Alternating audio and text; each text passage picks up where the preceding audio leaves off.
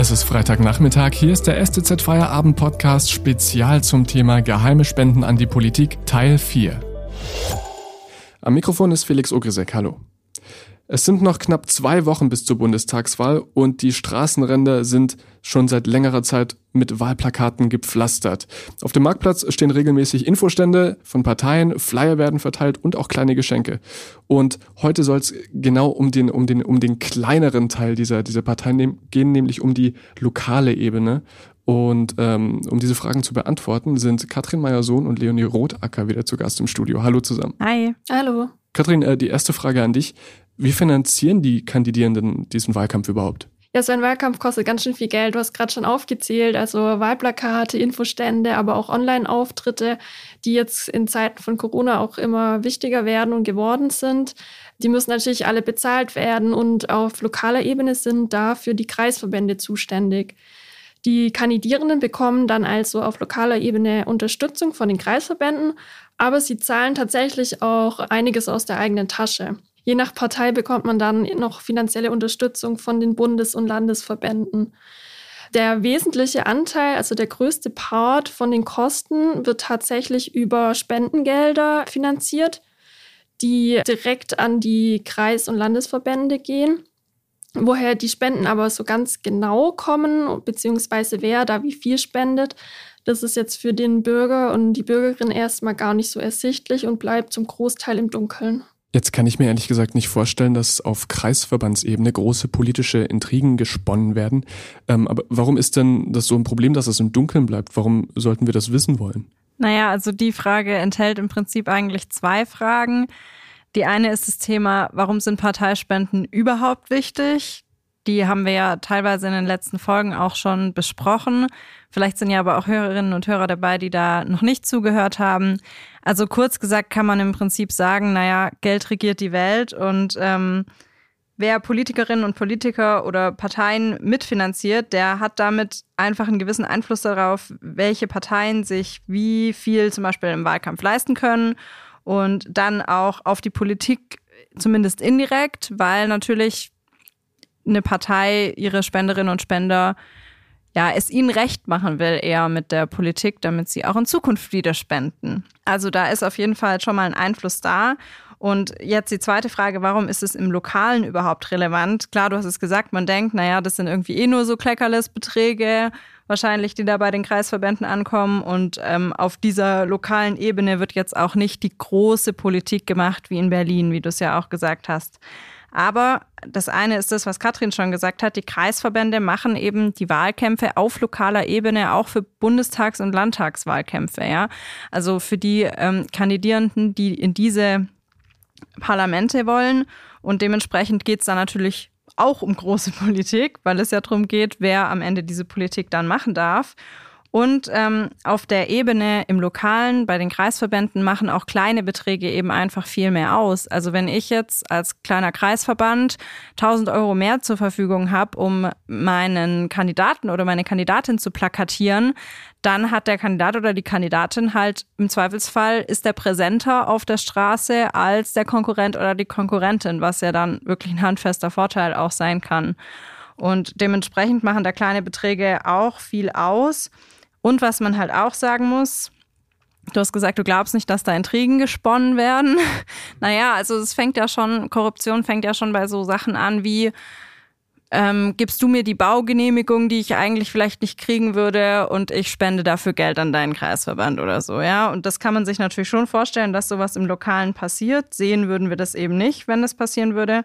So ein Tauschgeschäft in der Art, bisschen auf einer anderen Ebene, aber haben wir zum Beispiel auch ähm, jetzt bei Heinz-Christian Strache in Österreich gesehen, der für so ein Tauschgeschäft dann tatsächlich auch verurteilt wurde. Oder zum Beispiel auch die Korrektivrecherchen zu dem allerersten AfD-Spendenskandal. Da ging es um Guido Reil. Das hat auch im Lokalen angefangen. Da ging es auch um eine lokale Plakataktion tatsächlich. Also ähm, da könnte es schon sein, dass da sozusagen was im Verborgenen liegt, aber die Öffentlichkeit hat an der Stelle einfach keine Chance, das rauszufinden, weil eben nirgendwo öffentlich steht, Firma XY hat an Kreisverband XY in diesem Jahr so und so viel Geld gespendet. Also veröffentlicht werden müssen im Wesentlichen eigentlich nur zwei Dinge in den Rechenschaftsberichten, also in diesen Dokumenten, wo die Spenden öffentlich gemacht werden. Das ist zum einen eine Liste von allen Spenderinnen und Spendern, die mehr als 10.000 Euro an irgendeine Parteiebene gespendet haben. An welche wissen wir nicht. Und zum anderen aufsummiert die Spenden, die an die unteren Parteiebenen in einem Jahr gegangen sind, also an Bezirksverbände, Kreisverbände und Ortsvereine. Das wird gesammelt pro Bundesland angegeben, aber eben auch nicht für jeden einzelnen Kreisverband. Das heißt, wenn ich mich hier vor Ort frage, der Kreisverband Stuttgart, wie viel Spenden hat er denn bekommen und wer hat dahin gespendet, habe ich eigentlich keine Chance, das rauszufinden. Dabei ist es so, dass zum Beispiel 2019, da haben wir das jetzt ausgerechnet, 73 Prozent der Spenden an Bundestagsparteien an diese nachgeordneten Gebietsverbände gegangen sind. Also es ist auch mitnichten so, dass das allermeiste sowieso an den Bundesverband geht, sondern die allermeisten Spenden gehen wirklich an diese unteren Parteiebenen. Also die klassische Vetterles-Wirtschaft würde auf lokaler Ebene womöglich gar nicht auffliegen. Und ähm, ihr habt euch jetzt zur Aufgabe gemacht, da ein bisschen mehr Licht ins Dunkel zu bringen. Katrin, äh, wie habt ihr das angestellt? Genau, wir haben gemeinsam mit dem Recherchenetzwerk Korrektiv Lokal, mit denen wir ja auch schon die anderen Recherchen zum Thema Parteispenden gemacht hatten, und auch noch mit vielen anderen Lokalmedien aus ganz Deutschland eine groß angelegte Recherche gestartet. Und zwar haben wir ähm, die verschiedenen Kreisverbände oder teilweise stellvertretend dafür auch die Landesverbände der Bundestagsparteien in ganz Deutschland angefragt und haben die darum gebeten, dass sie uns die Spendengelder auf kommunaler Ebene offenlegen und eben sagen, wer was im Zeitraum von 2016 bis 2019 gespendet hat. Insbesondere wollten wir wissen, wer genau die Spenden über 10.000 Euro gemacht hat. Das ist ja so auch im Rechenschaftsbericht schon angegeben, also hat Leonie ja vorhin erklärt. Allerdings sieht man da halt nicht genau, an welchen Verband diese Summe über 10.000 Euro gegangen ist. Und welche dieser Parteien geantwortet hat und wie sie geantwortet haben, das hören wir gleich nach der Werbung. Wenn Ihnen dieser Podcast gefällt, denken Sie daran, ihn auf Spotify oder iTunes zu abonnieren, damit Sie keine weitere Folge mehr verpassen. Wenn Sie die Stuttgarter Zeitung zusätzlich unterstützen wollen, geht das am besten mit einem STZ Plus Abo. Das kostet 9,90 Euro im Monat und ist monatlich kündbar. Aktuelle Informationen bekommen Sie jederzeit auf stuttgarter-zeitung.de. Zusätzliche Analysen und Hintergründe gibt's mit STZ Plus. Unterstützen Sie Journalismus aus der Region für die Region. Dankeschön. Im heutigen Feierabend-Podcast Spezial geht es um Parteispenden auf Kreisverbandsebene. Und äh, Katrin, ihr habt einfach mal angefragt, was denn da so rumkommt. Äh, was für Antworten habt ihr bekommen und äh, wie haben die Parteien reagiert? Ja, tatsächlich haben uns 850 Kreisverbände aus ganz Deutschland geantwortet und ihre Spenden im Zeitraum von 2016 bis 2019 offengelegt. Das sind eine ganze Menge. Allerdings waren nicht alle ähm, Kreisverbände oder auch Landesverbände, die wir angeschrieben haben, auskunftsfreudig. Vor allem die Landes- und Kreisverbände der CDU, FDP und AfD wollten uns nichts sagen, beziehungsweise nur sehr wenig. Wenn man sich mal die Rechenschaftsberichte anschaut, dann sieht man, dass die CDU insgesamt wohl die meisten Spenden auf kommunaler Ebene erhält. Also da ist ja angegeben, was die insgesamt erhalten, halt nicht aufgedröselt, wer genau diese Spenden erhält.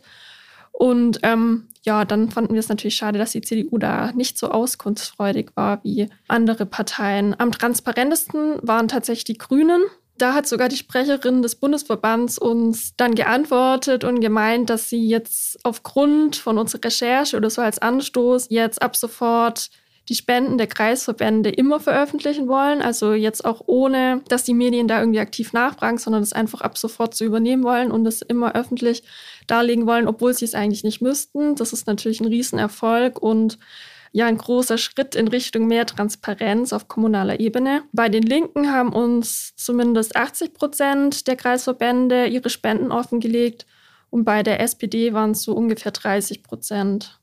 Warum ausgerechnet die Mitte-Rechtsparteien so intransparent in dieser Sache sind, äh, wie die anderen Parteien darauf reagiert haben und wie das einzuordnen ist, das hat unser Kollege Simon Königsdorf in Gesprächen mit Expertinnen und Parteifunktionären rausgefunden und seinen Beitrag hören wir jetzt. Gerade die CDU bekommt ja zum Beispiel bundesweit das meiste Spendengeld. Sowohl Korrektiv als auch wir haben deshalb die Bundespartei gefragt, um herauszufinden, warum die Union ihre Spenden nicht genauer offenlegt, aber darauf haben wir beide keine Antwort bekommen. Also habe ich als Beispiel mal den Kreisverband Stuttgart gefragt und eine Sprecherin dort hat mir erklärt, Zitat, in der summarischen Veröffentlichung von Kleinspenden wird kein Mehrwert erkannt. Sie sagt, diese Kleinspenden kommen vor allem von den eigenen Mitgliedern und das besonders in Wahljahren, um die lokalen Kandidatinnen und Kandidaten zu unterstützen. Und die CDU Stuttgart habe eben sehr viele Mitglieder und deshalb auch vielleicht mehr Spenden als andere Parteien. Zweites Beispiel, wir wissen auch bei der FDP bundesweit gesehen ziemlich wenig über die genaue Spendenaufteilung.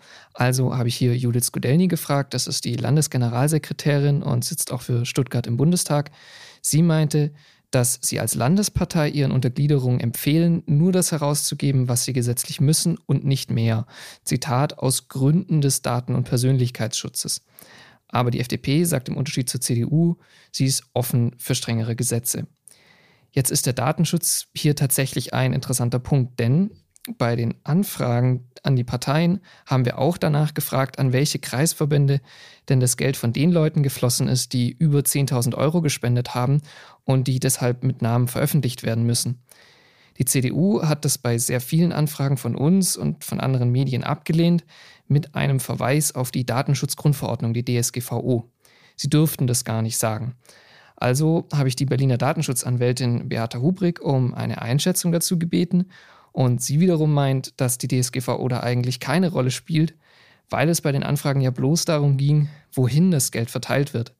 Die persönlichen Daten der Spender über 10.000 Euro, also Name und Adresse, die müssen nach zwei Jahren sowieso veröffentlicht werden, aber eben bisher nicht an welche Parteigliederung das Geld genau gegangen ist. Um das alles nochmal von außen mehr einzuordnen, habe ich auch mit Sophie Schönberger gesprochen. Sie ist Professorin in Düsseldorf und leitet dort das Institut für Parteienrecht und Parteienforschung. Sie meint, dass es schon zueinander passt, wie die Meinungen der Parteien allgemein zu strengeren Regeln für Parteienfinanzierung so sind und wie sehr sie dann jeweils bereit waren, uns genaue Spendensummen zu sagen.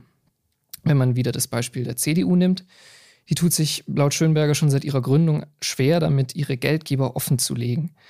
Dazu muss man vielleicht erwähnen, es gab da ja auch schon diverse Skandale in der Vergangenheit. Sehr bekannt zum Beispiel die CDU-Spendenaffäre um Helmut Kohl in den 90er Jahren. Schönberger meint, dass die Union mehr Transparenz im Parteienrecht einfach sehr lange blockiert hat. Und im Gegensatz dazu steht bei Parteien wie den Grünen mehr Transparenz in der Politik dann sehr prominent im Wahlprogramm. Cem Özdemir, der Stuttgarter Grünen-Abgeordnete, hat das mir gegenüber sogar ziemlich drastisch formuliert. Ich zitiere mal, Wer nichts zu verschleiern hat, für den gibt es keinen Grund, Spenden auf kommunaler Ebene nicht offen zu legen. Es gibt aber auch noch einen ganz praktischen Grund, auf den mehrere Parteien uns hingewiesen haben, nämlich, dass es einfach ein großer Aufwand für die Kreisverbände sein kann, diese Spenden extra für uns genauer aufzuschlüsseln. Die Bundes-SPD hat das eine Mammutaufgabe genannt. Die AfD hat zum Beispiel darauf hingewiesen, dass es dafür einfach mehr technische Ressourcen und Zitat Buchführungskompetenz bei den lokalen Gruppen bräuchte.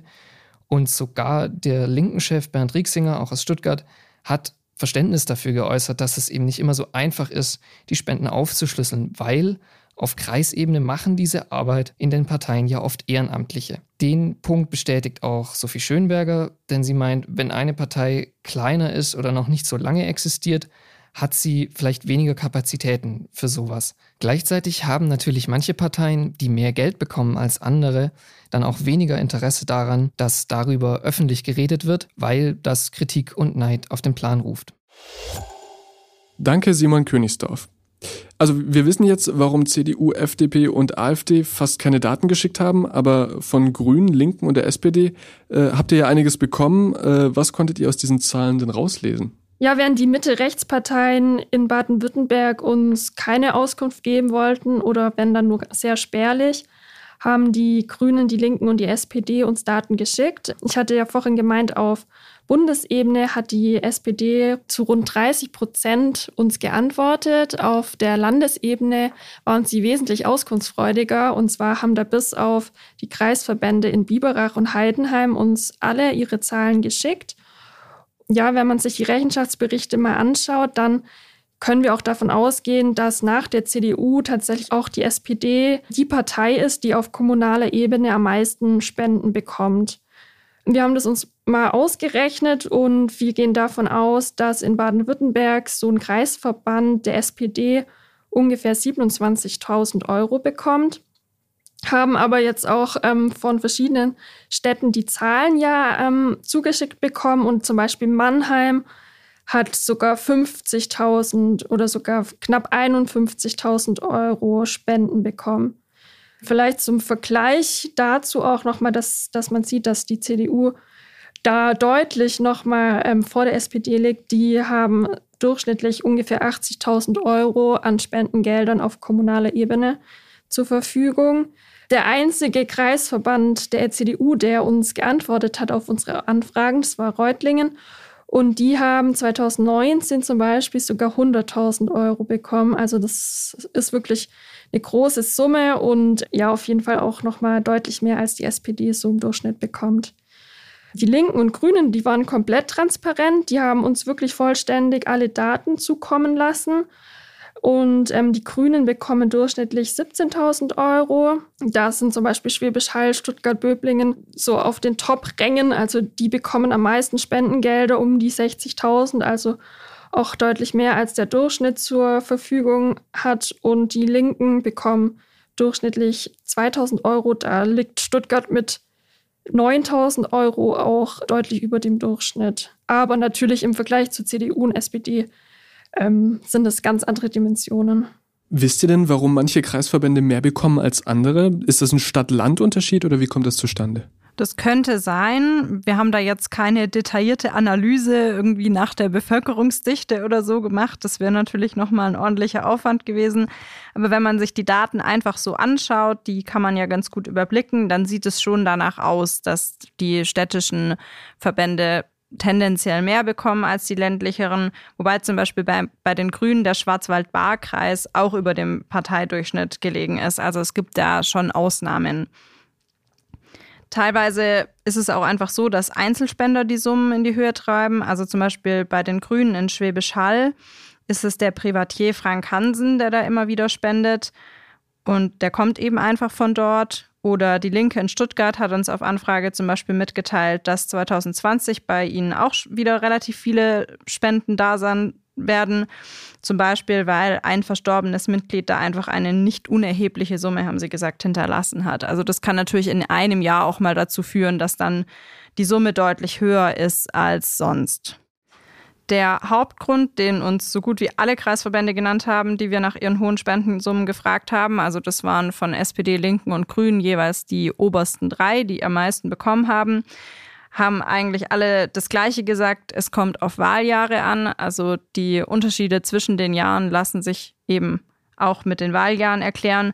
Das betrifft natürlich erstmal gleichermaßen bei Landtags- und Bundestagswahlen alle. Das heißt, da kann man nicht sagen, Stuttgart hat mehr bekommen als Heidelberg, weil da Wahlen waren. Aber äh, bei Bürgermeisterwahlen zum Beispiel ist es ja schon der Fall. Also 2020 in Stuttgart zum Beispiel hat man das auch in den Zahlen der entsprechenden Kreisverbände dann gemerkt. Das heißt, Wahljahre können auch lokal zu höheren Einnahmen führen.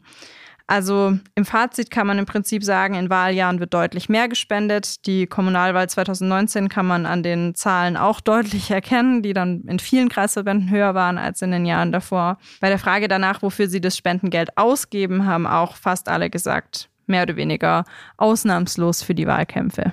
Und Schluss. Das war's. Das war unsere vierteilige Miniserie Geheime Spenden an die Politik. Die Recherchen von Katrin Meyer-Sohn und Leonie Rotacker. Ich danke euch beiden ganz herzlich, dass ihr euch diese enorme Mühe gemacht habt. Danke dir. Lasst uns nochmal ganz kurz für Leute, die vielleicht erst heute beim Feierabend-Podcast reingeschaltet haben, zurückschauen. In Folge 1 ging es um die Branchen, also welche Branchen wie viel an die unterschiedlichen Parteien spenden. In Folge 2 ging es dann um Großspender, unter anderem auch um das äh, Fahrzeugverleihunternehmen Sixt. In Folge 3 haben wir uns mit einem wirklich, wirklich, wirklich dubiosen Fall beschäftigt, der uns dann zum PM3 geführt hat. PM3 ist die Abkürzung für da steckt das Referat für Parteienfinanzierung, das bei der Bundestagsverwaltung angesiedelt ist, dahinter. Referat für Parteienfinanzierung klingt ein bisschen dröger, aber es ist wirklich spannend. Also Folge 3, glaube ich, mein absoluter Liebling, heimlich. Und heute ging es dann noch um die Frage, warum auf lokaler Ebene eigentlich so schwer Einsicht zu bekommen ist in die Spenden der Kreisverbände. All das können Sie sich nochmal anhören im STZ Feierabend Podcast Spezial. Vier Folgen sind es.